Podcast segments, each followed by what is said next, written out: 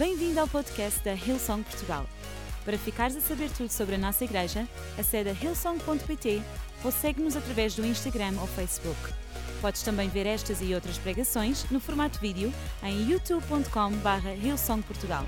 Seja bem-vindo a casa. João capítulo 5, versículo 1 a 8. João 5, 1 a 8, eu vou falar de uma das passagens que eu mais amo falar, já preguei várias vezes da mesma passagem, mas assuntos diferentes. Esta é uma das riquezas da Bíblia, é da mesma passagem, nós podemos tirar tantas lições, tantos ensinamentos. Eu hoje queria falar de João capítulo 5, versículo 1 a 8. E diz assim, versículo 1: Algum tempo depois, Jesus subiu a Jerusalém para uma festa dos judeus. Há em Jerusalém, perto da Porta das Ovelhas, um tanque que em aramaico é chamado Betesda, tendo cinco entradas, cinco portas em volta. Ali, nessas portas, costumavam ficar grande número de pessoas doentes, inválidos, cegos, mancos e paralíticos. Eles esperavam um movimento das águas. De vez em quando descia um anjo do céu do Senhor e agitava as águas. O primeiro que entrasse no tanque, depois de agitadas as águas, era curado de qualquer doença que tivesse. Um dos que estavam ali era paralítico, fazia 38 anos. Quando o viu deitado e soube que ele vivia naquele estado durante tanto tempo, Jesus perguntou-lhe: Tu queres ser curado? Disse o paralítico: Senhor, não tenho ninguém que me ajude a entrar no tanque quando a água é agitada. Enquanto estou tentando entrar, outro chega antes de mim. Então Jesus disse-lhe: Levanta-te, pega a tua maca e anda. E imediatamente o homem ficou curado, pegou a maca e começou a andar. O título da minha mensagem hoje é A Pole Position Divina. Quem é que já ouviu falar do, deste, deste nome, não é? Desta expressão pole position? É usado no automobilismo para definir quem sai em primeiro lugar. Ou seja, aqueles que têm o melhor tempo, por exemplo, na Fórmula 1, quem tem o melhor tempo nos treinos, tem a pole position, sai em primeiro lugar, sai com uma vantagem em relação a todos os outros. Ou seja, há uma relação entre o mérito da pessoa e o lugar onde ela é colocado. Quem faz o melhor tempo sai em primeiro lugar. Então, o título da minha mensagem hoje é A Pole Position Divina. Porque Deus tem outros critérios que o homem não tem. E eu hoje queria usar esta história, exatamente uma história bíblica onde Jesus perturba uma fila de acesso a alguma coisa e inverte a ordem lógica e expectável das coisas. Jesus entra numa fila e vocês sabem como é que as pessoas ficam quando a ordem da fila não é respeitada. Imaginem o que é estarem numa fila na segurança social. Eu sei que aqui em Portugal não há muitas filas para a segurança social ou para a renovação do passaporte ou do cartão de cidadão, ou nas finanças, que toda a gente vai com muita alegria. Alegrei-me quando me disseram vamos à repartição de finanças.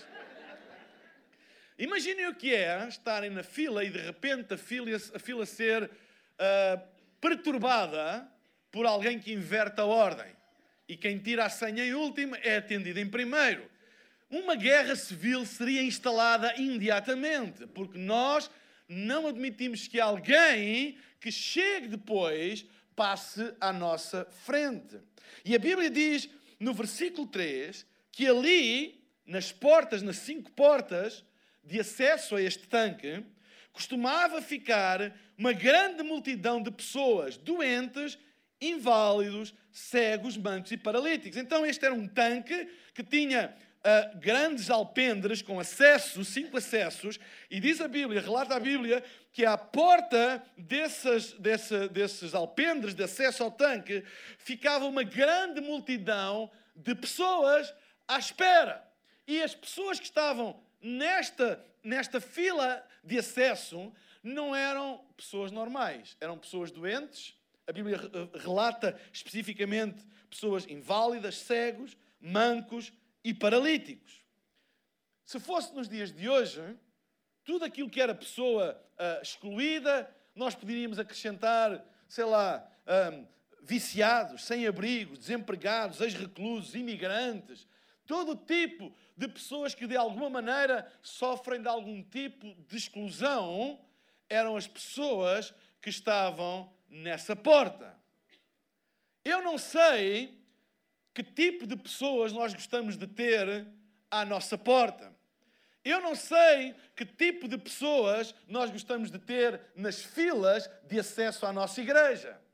Eu não sei que tipo de pessoas tu esperas que estejam nas portas para entrar nas, nos auditórios que nós uh, nos reunimos para adorar e louvar a Deus. Mas eu quero dizer que isto é também um retrato, uma, uma, uma, um, um, um quadro daquilo que deve ser a igreja. Sabem? Existe um princípio natural que nós somos atraídos à mesma espécie.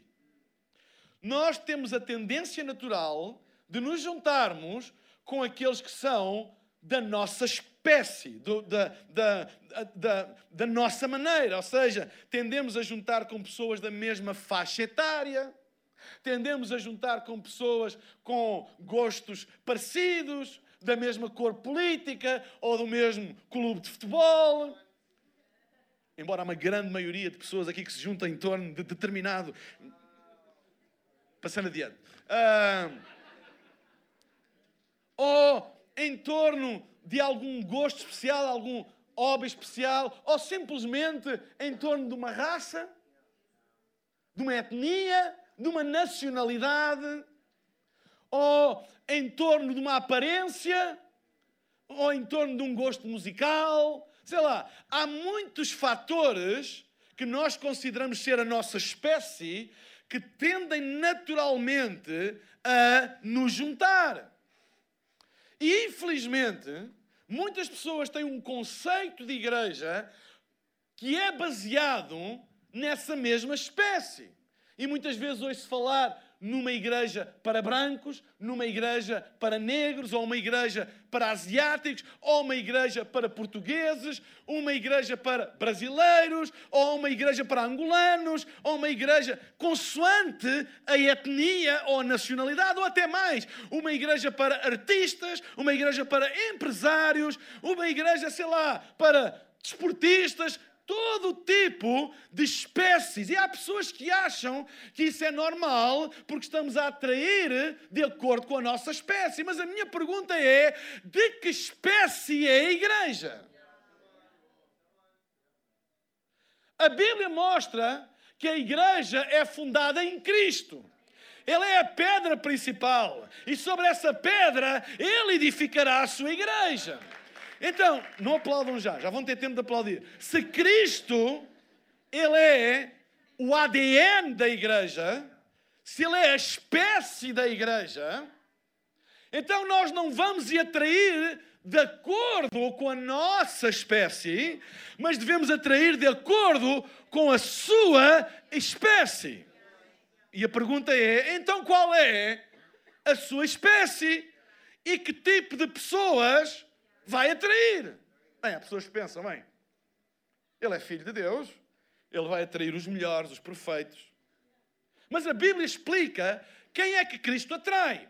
A Bíblia mostra em João, no capítulo 3, versículo 14 a 15, diz assim: Assim como Moisés, no deserto, levantou a serpente de bronze numa estaca, assim também o filho do homem tem de ser levantado para que todos os que creem nele tenham a vida eterna. Mais à frente, no capítulo 12 do mesmo Evangelho de João, no versículo 22, 32, diz: E quando, Jesus a falar, e quando eu for levantado da terra, atrairei todas as pessoas a mim. Deixem-me dizer uma coisa: a igreja não é da minha espécie nem da tua espécie, nem da minha raça, nem da tua raça, nem de acordo com o meu gosto ou com o teu gosto, ou com a minha profissão, ou com a tua profissão, ou com os teus hobbies, ou com os teus amigos, ou com as tuas tendências, ou com a tua faixa etária. Não há uma igreja para jovens e uma igreja para adultos, ou de acordo com o teu aspecto cool, ou menos cool, com a tua roupa de marca, ou roupa da Primark. Não tem nada a ver com isso, porque o único fator de atração da igreja é a espécie de Cristo. E a Bíblia diz: quando Cristo é levantado, Ele atrairá todas as pessoas a Ele. Não há ninguém que fique de fora. Não é para os bons, não é para os perfeitos, é para todas as pessoas. Porque se Cristo é levantado na igreja, a Bíblia diz, ele, um dos sinónimos, uma, uma das consequências, vamos assim dizer, dos frutos de Cristo ser elevado, é a capacidade de atrair todo o tipo de pessoas num mesmo lugar, numa mesma comunhão, numa mesma família, num mesmo sonho, num mesmo caminho, numa mesma visão. Nossa igreja não é uma igreja de jovens, é uma igreja com jovens, mas tem todo tipo de pessoas, desde jovens. Quantos anos tens, querida? Dez. Desde dez até mais novos, até pessoas bem mais velhas, como o Gabriel. Não é, não. O Gabriel é a pessoa mais velha desta sala. Está profetizado. Vocês entendem? Todo tipo de pessoas. Às vezes pessoas perguntam, mas lá na tua igreja ou lá na igreja, vão lá este tipo de pessoas? Que têm este tipo de vida? Sim! Porquê? Ah, porque é uma estratégia de marketing. Eles têm lá, eles são que têm lá bem-vindo a casa e pensam que é uma estratégia de marketing. Eu quero dizer que a inclusão não é uma opção. A inclusão não é uma decisão, uma estratégia. Não é um assunto de liderança.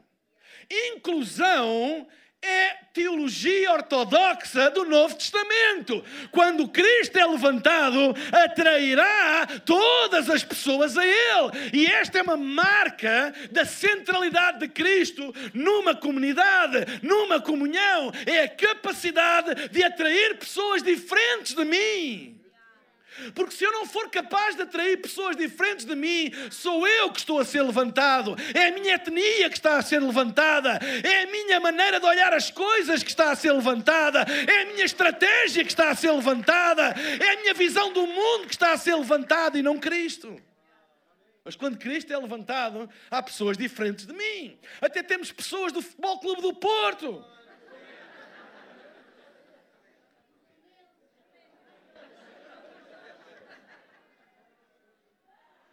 É por isso que eu não acredito. Vamos fazer uma reunião ou, uma, ou um, um, um, service, um culto, como quiserem chamar, para este tipo de pessoas ou para aquele tipo de pessoas. Claro que nós temos ministérios de alcance que ajudam a pastorear as diversas, uh, uh, como eu ia dizer, diversidade, desde etária, étnica, sei lá, de interesses, mas é tudo uma igreja, uma só igreja. Há lugar para toda a gente na casa de Deus. Todos são bem-vindos a casas, não por marketing, mas porque esta é a natureza da igreja é a espécie de Cristo.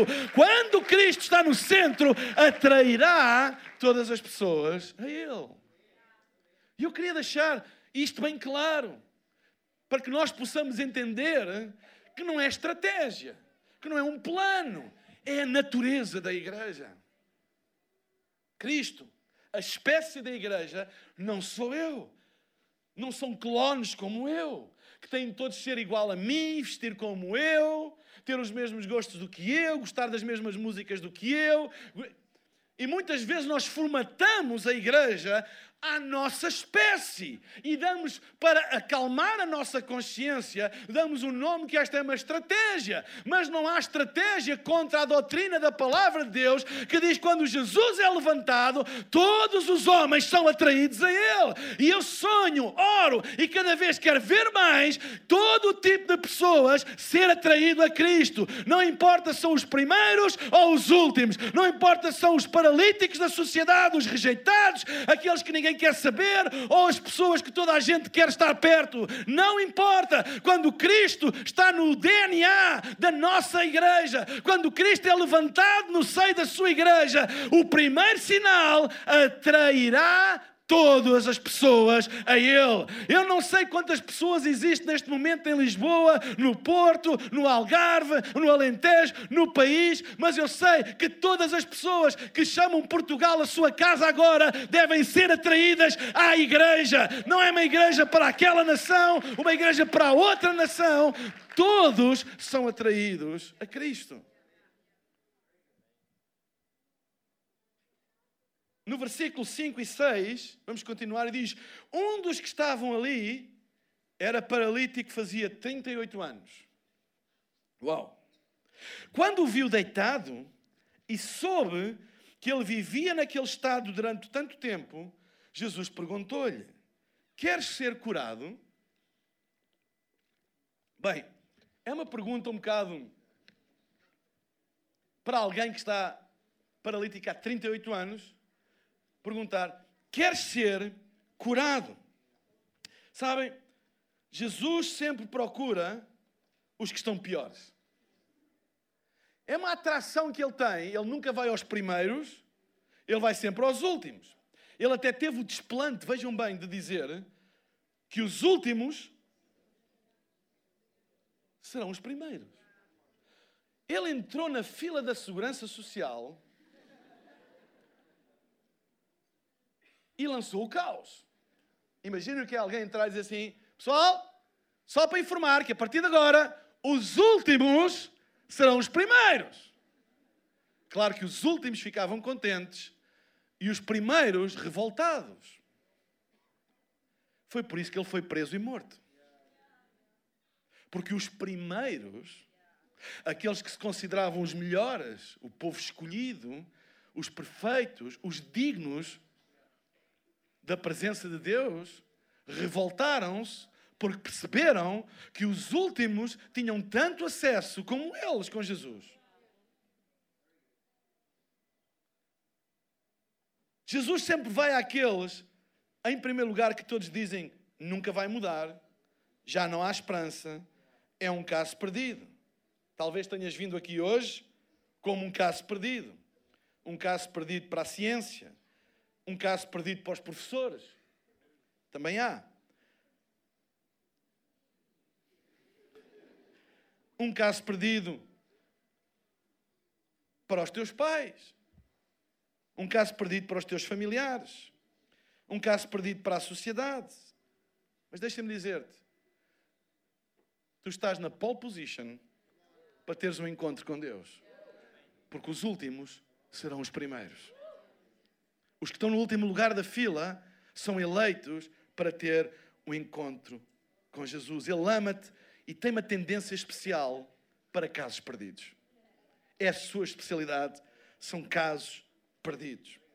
No versículo 6 diz: Quando viu deitado e soube que ele vivia naquele estado durante tanto tempo, Jesus perguntou-lhe: Queres ser curado? Alô?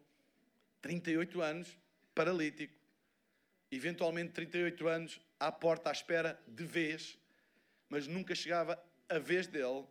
E Jesus chega ao último lugar da fila, não ao primeiro, ao último, e pergunta: Tu queres ser curado? Reparem que ele não lhe perguntou: Tu queres ser o primeiro? Porque, de acordo com a tradição, o primeiro que entrasse no tanque era curado. Mas ele não lhe perguntou Tu queres ser o primeiro? Perguntou-lhe. Tu queres ser curado? Na mente do paralítico, ele só poderia ser curado porque este era o seu sistema de crenças. Na mente dele, ele só poderia ser curado se fosse o primeiro. E Jesus entrou com ele e mexeu com o sistema de crenças dele e não lhe perguntou se quer ser o primeiro, perguntou-lhe Tu queres ser curado? E a resposta dele, se vocês continuarem, eu gostava, mas não consigo andar, sou sempre o. Não consigo ser o primeiro. Mas Jesus nunca se referiu a ele ser o primeiro. Só lhe perguntou: Tu queres ser curado? Não lhe perguntou. Aliás, a versão a mensagem coloca esta expressão, quer ser curado, numa outra forma. Diz: Queres ficar bom?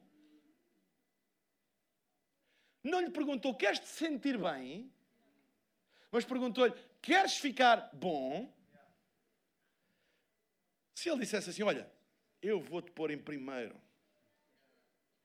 fazer aqui um passe de mágica, tenho todo o poder no céu e na terra, faço uma transladação e tu passas assim para primeiro. Uau, quem é que não gosta de ser primeiro? Quem é que não gosta de ser o primeiro nas corridas?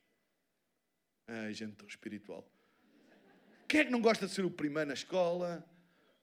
O primeiro, primeiro. Eu quero ser o primeiro, quero ser o melhor. Eu ontem estava a ouvir uma entrevista de Cristiano Ronaldo na, na RTP1 e ele disse: eu, O meu objetivo, eu quero ser o primeiro. Quero ser o primeiro. Porque ser o primeiro dá-nos uma sensação de dignidade, de mérito, não é? É bom para o nosso ego, para, uh, não é? O nossa autoestima. Jesus não chegou ao pé dele e disse: Olha, vamos ter aqui uma sessão de treinamento que eu quero levantar a tua autoestima. Diz, diz comigo, eu sou o primeiro. Ah, não diz, confessa, ser positivo. Eu sou o primeiro. E acredita que vais ser o primeiro. Acredita. Tens de ter fé, acredita que vais ser o primeiro. Não.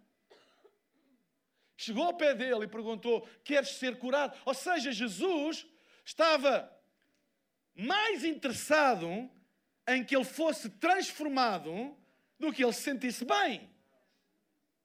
Que ele se sentisse animado, bem com ele próprio. Sabem, há muitas pessoas que às vezes procuram a presença de Deus e a comunhão da igreja para se sentir bem e confortados. E não é nada mau sentir bem e confortados. Mas deixem-me dizer-te uma coisa. O principal objetivo de Jesus não é fazer-te sentir bem e confortável, é mudar-te é transformar-te, é mudar a vida. Mesmo que isso implique algum desconforto e não sentir tão bem. Porque há pessoas que gostam da ideia de Deus mudar as suas circunstâncias, mas não gostam da ideia de Deus os mudar. Gostam da ideia de mudar as coisas à volta deles, mas não gostam da ideia de mudar o seu sistema de crenças e de valores. Quer ser o primeiro ou quer ser curado? Porque se ele fosse o primeiro, ele continuaria a crer da mesma maneira. Mas Jesus estava-lhe a ensinar que no reino de Deus, o primeiro não quer dizer que tem acesso prioritário. Porque não há mérito no reino de Deus, há apenas graça. E perguntou-lhe: quer ser curado, mesmo sendo o último? Sabem, nós podemos vir à igreja para nos sentir melhor, mas não ficarmos bons não sermos transformados. Há pessoas que pensam que vir à igreja é quase. Eu vou dizer uma coisa. Podem parar de gravar agora. Por causa dos podcasts, a gente nunca sabe onde é que isto vai parar. Sério, parem agora, depois comecem. É como que vir quase como uma sala de chuto assistida. Em que as pessoas vêm para tomar uma dose de, sei lá, um estimulante espiritual para saírem na mesma, mas mais animados na mesma, mas confortados. Na mesma, mas a sentirem-se melhor com eles próprios. Bem, tipo uma espiritual. Mas deixem-me dizer que Jesus não está, não está interessado em dar-te algum tipo de aditivo motivacional aditivo emocional, ele está aqui para o real deal. Transformação. Mudar, mesmo que doa, mas que mude. Há pessoas que fogem da mudança porque fogem do desconforto. Porque se tudo o que nós tivermos são pessoas à nossa volta a dizer: Eu estou sempre contigo, podes contar comigo para todas as coisas, tudo o que tu decidires, conta comigo, nem que seja a irem para um poço. Eu estou contigo, eu, eu vou-te apoiar. É preciso, às vezes, que haja uma atmosfera onde nós somos confrontados com as nossas próprias disfunções, que muitas vezes são a causa do nosso estado. E não adianta umas palmadas nas costas e dizer estou sempre contigo. É preciso alguma confrontação que traga algum desconforto, mas que produza mudança. Deixem-me dizer uma coisa. É possível chegares a um ponto em que aceitas como normal aquilo que sabes que não é normal. Especialmente se andarmos apenas com pessoas com as mesmas disfunções que nós. E começamos a pensar que é normal, arranjamos desculpas, que é normal, etc, etc. Jesus chegou ao pé daquele que eventualmente estava há mais tempo nesta situação e já tinha aprendido a conviver com a sua disfunção. 38 anos, ele estava habituado a viver com essa disfunção e já a considerava normal. Porque é possível ficarmos habituados com as nossas disfunções, nos acostumarmos a elas e até nos sentirmos confortáveis com elas. Mas Jesus, quando vem à nossa vida, Ele não vem apenas para nos confortar, Ele também é o libertador. E um libertador é um agitador. Ele é um agitador. Existe no mundo da tecnologia uma expressão chamada, vou ver se consigo dizer, disrupted technology. Alguém me consegue traduzir isto como deve ser? Tecnologia disruptiva. É uma tecnologia que, no fundo, cria um.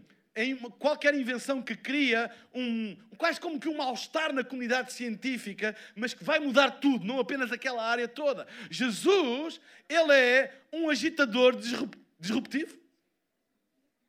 Porque quando ele chega, ele não chega apenas para dizer eu estou contigo sempre, não, não importa como tu estás. Não importa como tu estás para vir a ele, mas prepara-te porque ele não te vai deixar como tu estás. Ele não vai deixar como tu estás. Ele não é aquele nice guy que está connosco, no matter what, não importa o quê, não importa como nós estamos, Ele está sempre ali, vá, tá, não tem problema. Não, Ele está sempre connosco, não importa o que, é verdade, mas quando é preciso Ele diz, quando é preciso Ele agita, quando é preciso Ele cria desconforto, porque Ele tem um propósito para nós. E a pergunta dele não é: queres ficar confortável ou queres te sentir bem? A pergunta dele é: queres ficar bem? Queres mudar? Queres ter uma vida diferente? Essa é a pergunta. E ainda hoje é a pergunta que Ele faz. Ele vai incomodar-nos, Ele vai mexer com os nossos hábitos que nos prejudicam, Ele vai mexer naquelas questões que nós queremos enterrar, mas que nos limitam. Ele ama-nos demais para deixar tudo como está e apenas nos fazer companhia para a nossa jornada à mediocridade. Ele não é companheiro para a mediocridade, Ele é companheiro para a mudança, companheiro para a transformação, mesmo no meio da dor, mesmo no meio do sofrimento, Ele está lá contigo, porque Ele tem um propósito propósito para todas as coisas. Não contes com um Jesus para te dar palmadinhas das costas quando a tua vida está aí para o abismo. Ele é confronta, ele confronta, ele diz, ele provoca desconforto porque ele ama-te demais. Ele tem um propósito para ti, para que tu continuares na mesma. Não, ele vai mudar a tua vida e a minha. Queres ficar bom? Não tem nada a ver com ficar em primeiro. Porque primeiro tem a ver com mérito. Queres ficar bom? Tu não precisas de ser o primeiro para alcançares a graça de Deus. Jesus hoje não está aqui neste lugar apenas para te fazer sentir bem. Ele tem uma pergunta específica para cada um de nós. Queres ficar bom? Versículo 4 diz assim: De vez em quando descia um anjo do Senhor e agitava as águas. O primeiro que entrasse no tanque, depois de agitadas as águas, era curado de qualquer doença que tivesse. interessante, nas traduções mais modernas, o versículo 4 não aparece. Nas mais antigas, se vocês repararem, está, o versículo 4 está entre colchetes. Colchetes é tipo um, um, um como é que se diz? Um, um parênteses, mas quadrado. E o que é que isso quer dizer? Quando um texto, e são poucos os textos que assim estão, mas quando um texto na Bíblia está entre colchetes, quer dizer que foi acrescentado na tradução. Houve um escriba que acrescentou, ele não está nos escritos mais antigos, e acrescentou com um propósito, não foi porque lhe deu na cabeça. Para explicar alguma coisa que eventualmente ele achava que não estava claro para quem lesse. E neste caso, o que é que não estava claro? Neste caso, não estava claro porque é que uma multidão se reunia à volta daquele tanque de Betesda e não à volta de outros tanques. Porque é que eles estavam lá, especialmente os doentes. E ele explica que havia uma crença, na altura, que aquele tanque era visitado por um anjo do Senhor que tocava, agitava as águas e que a primeira pessoa a entrar dentro do tanque seria curada. Então, o versículo 4 explica porque é que esta multidão estava lá, mas indica que isto apenas era uma crença. Não há evidência bíblica nenhuma que era algo vindo de Deus e que Deus realmente fazia assim. Era uma crença como tantas outras crenças que existiam e ainda existem e que arrasta multidões porque as pessoas acreditam naquilo e acreditavam que o primeiro a entrar no tanque seria curado. E daí essa quantidade de pessoas a nova versão internacional, a versão, nova versão internacional, vem com uma nota de rodapé que diz: o versículo 4 foi, sem dúvida, inserido posteriormente por um escriba a fim de explicar porque um grande número de pessoas ficava à espera ao lado do tanque. Ou seja, era isto que as pessoas acreditavam. E a base daquilo que eles acreditavam era o primeiro a entrar alcançará favor divino. E esta é a base da religião: mérito. A cura era baseada numa relação causa-efeito. A causa é ser o primeiro, o efeito é ser curado. Quem for o primeiro será curado. Quem for o melhor está à frente dos outros. Quem for melhor do que os outros, mais alcança de Deus. Esta é a base da religião. Quando Jesus interrompeu a fila, ele não apenas interrompeu a fila para interromper a fila. Ele quis fazer uma declaração de como funciona o reino de Deus. O reino de Deus não funciona por mérito humano. Por isso, ele não lhe perguntou: queres ficar em primeiro? Mas perguntou-lhe: queres ficar bom? Mesmo sendo o último. Esta foi a pergunta. E foi isso que baralhou a cabeça do paralítico. Ele começou-se a justificar. E diz: Eu gostava, mas eu não tenho ninguém que me leve ao tanque para chegar em primeiro lugar eu gostava, mas eu não posso, porque eu nunca vou conseguir chegar em primeiro lugar. Esta é a mentalidade da religião.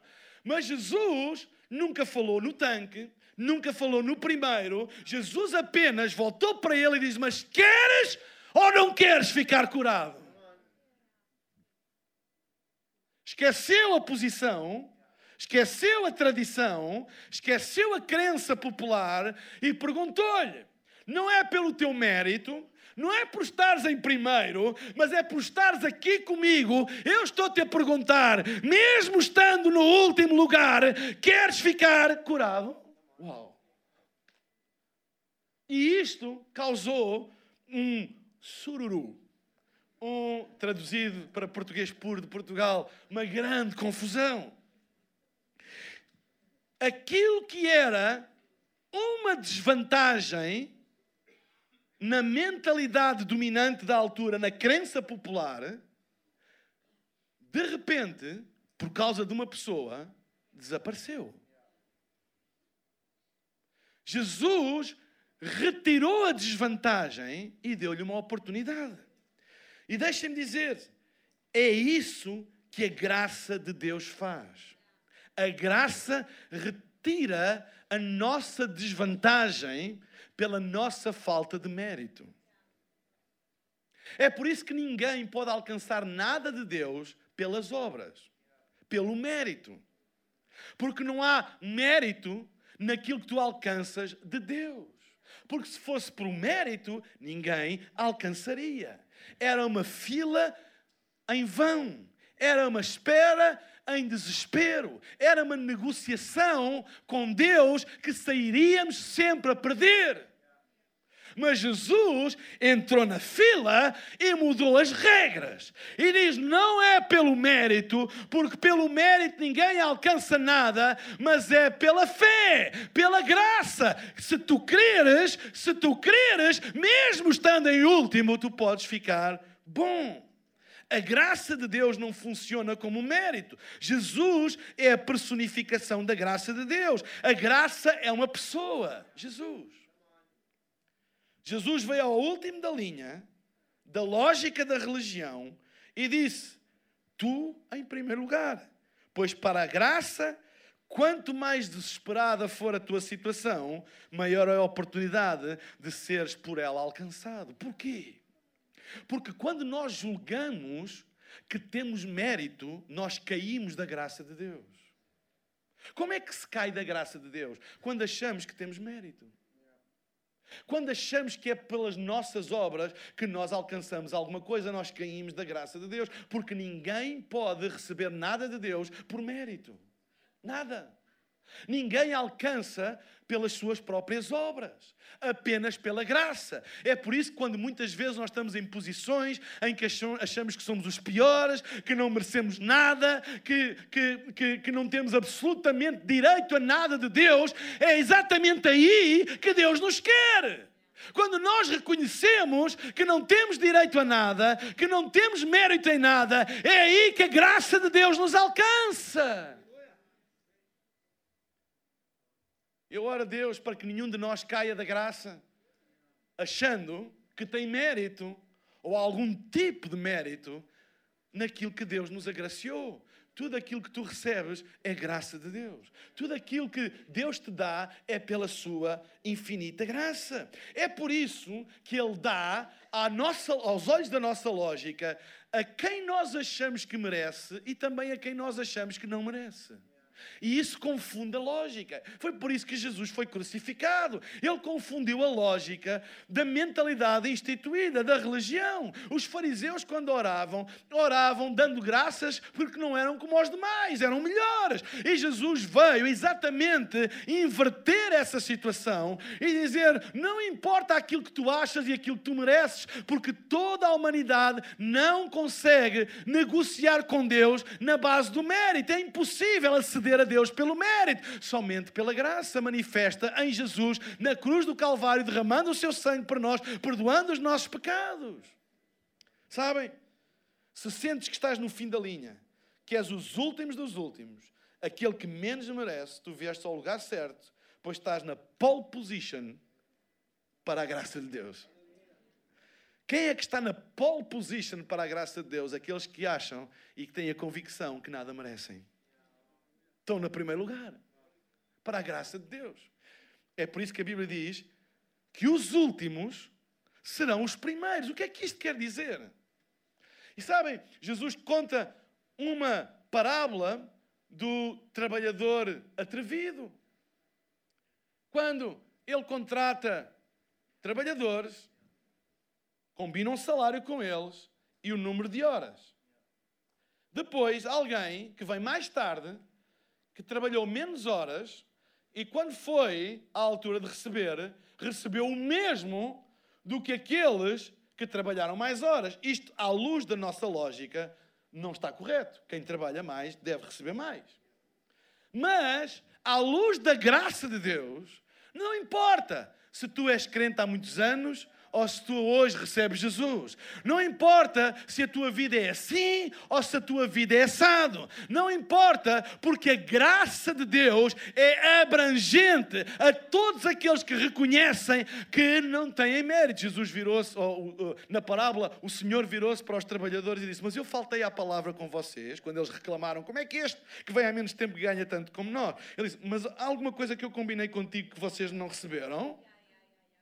Ele disse: Não, nós recebemos o que, o que tu tinhas prometido, então fiquem contentes e alegrem-se por eu poder dar o mesmo àquele que menos merece do que vocês. Esta é a base do Evangelho. Não é pelo mérito. Às vezes nós, na nossa lógica e comparação, podemos achar que ele merece mais, eu mereço menos, o outro merece menos do que eu mereço, etc, etc.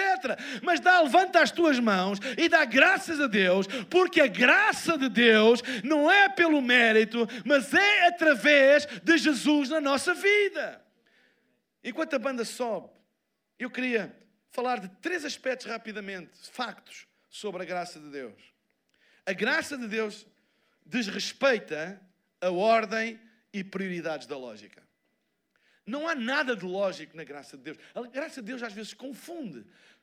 Como é que Deus pode abençoar aquela pessoa? Como é que Deus pode usar aquela pessoa quando eu acho que eu sou melhor do que Ele?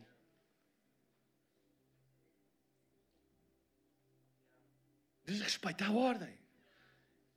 É disruptiva baralha o nosso sistema de crenças pelo mérito. Sabem? Em segundo lugar, a graça de Deus é colateral. Quando, quando Paulo e Silas estavam na prisão, conhecem a passagem? Eles estavam presos em correntes nos pés e nas mãos. E diz que à meia da noite eles começaram a louvar a Deus, a cantarem músicas da Hillsong. Começaram a louvar a Deus, a louvar a Deus. E diz que o anjo do Senhor, como que um tremor de terra, abanou a prisão e eles foram, as, as, as cadeias, as, as correntes caíram e as portas da prisão se abriram. E nós pensamos, uau, o louvor liberta-nos. Hum. Mas há uma coisa interessante é que a Bíblia diz que todos os outros presos que não cantaram uma música,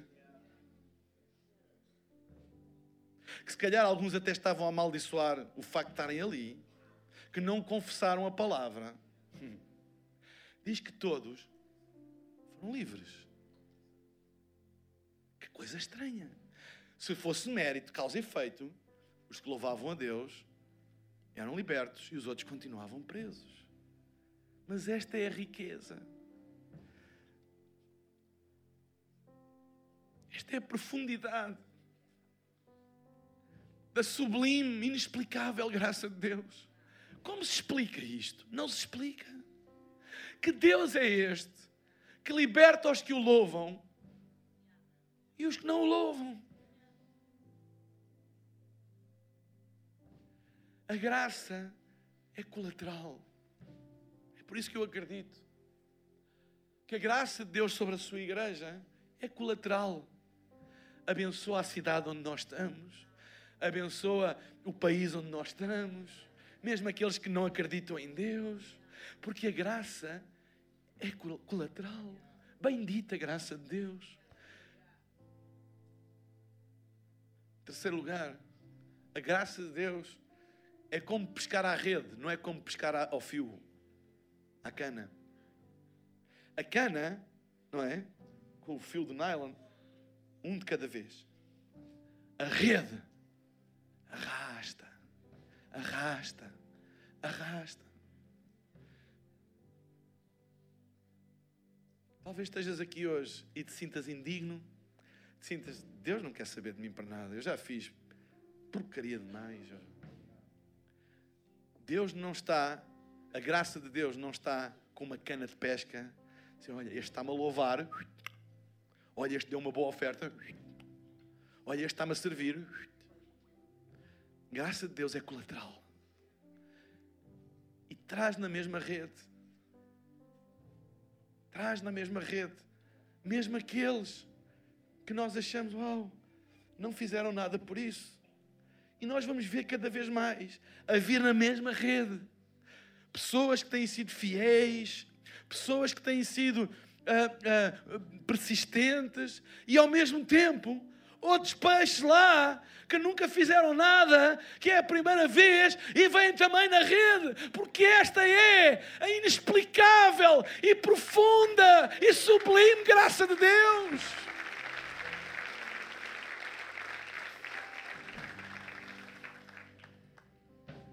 E nós devemos nos alegrar com isso. e dizer: Bendito é o Deus da graça. Bendita é a sua graça que nos alcança. Deus é um Deus de graça que faz com que o sol nasça e aqueça os que creem e os que não creem, e a chuva caia e molhe e fertilize os campos daqueles que creem e daqueles que não creem. A graça é como uma pesca de rede, arrasta todos, para que todos tenham a chance de ter um encontro com Deus. E quando temos um encontro com Deus, a pergunta é sempre: queres mudar? Queres que eu te transforme? Lembra, Ele é o nosso libertador, é o nosso transformador. Ele não é apenas um nice guy para nos dar palmadinhas nas costas, para sermos alcançados com graça e continuar tudo na mesma eu garanto que Ele vai andar contigo todos os dias e se for preciso criar desconforto para que o rumo da tua vida mude, Ele vai fazer, porque Ele ama-te demais para te deixar como tu estás. Eu vou pedir para todos ficarmos de pé na presença de Deus.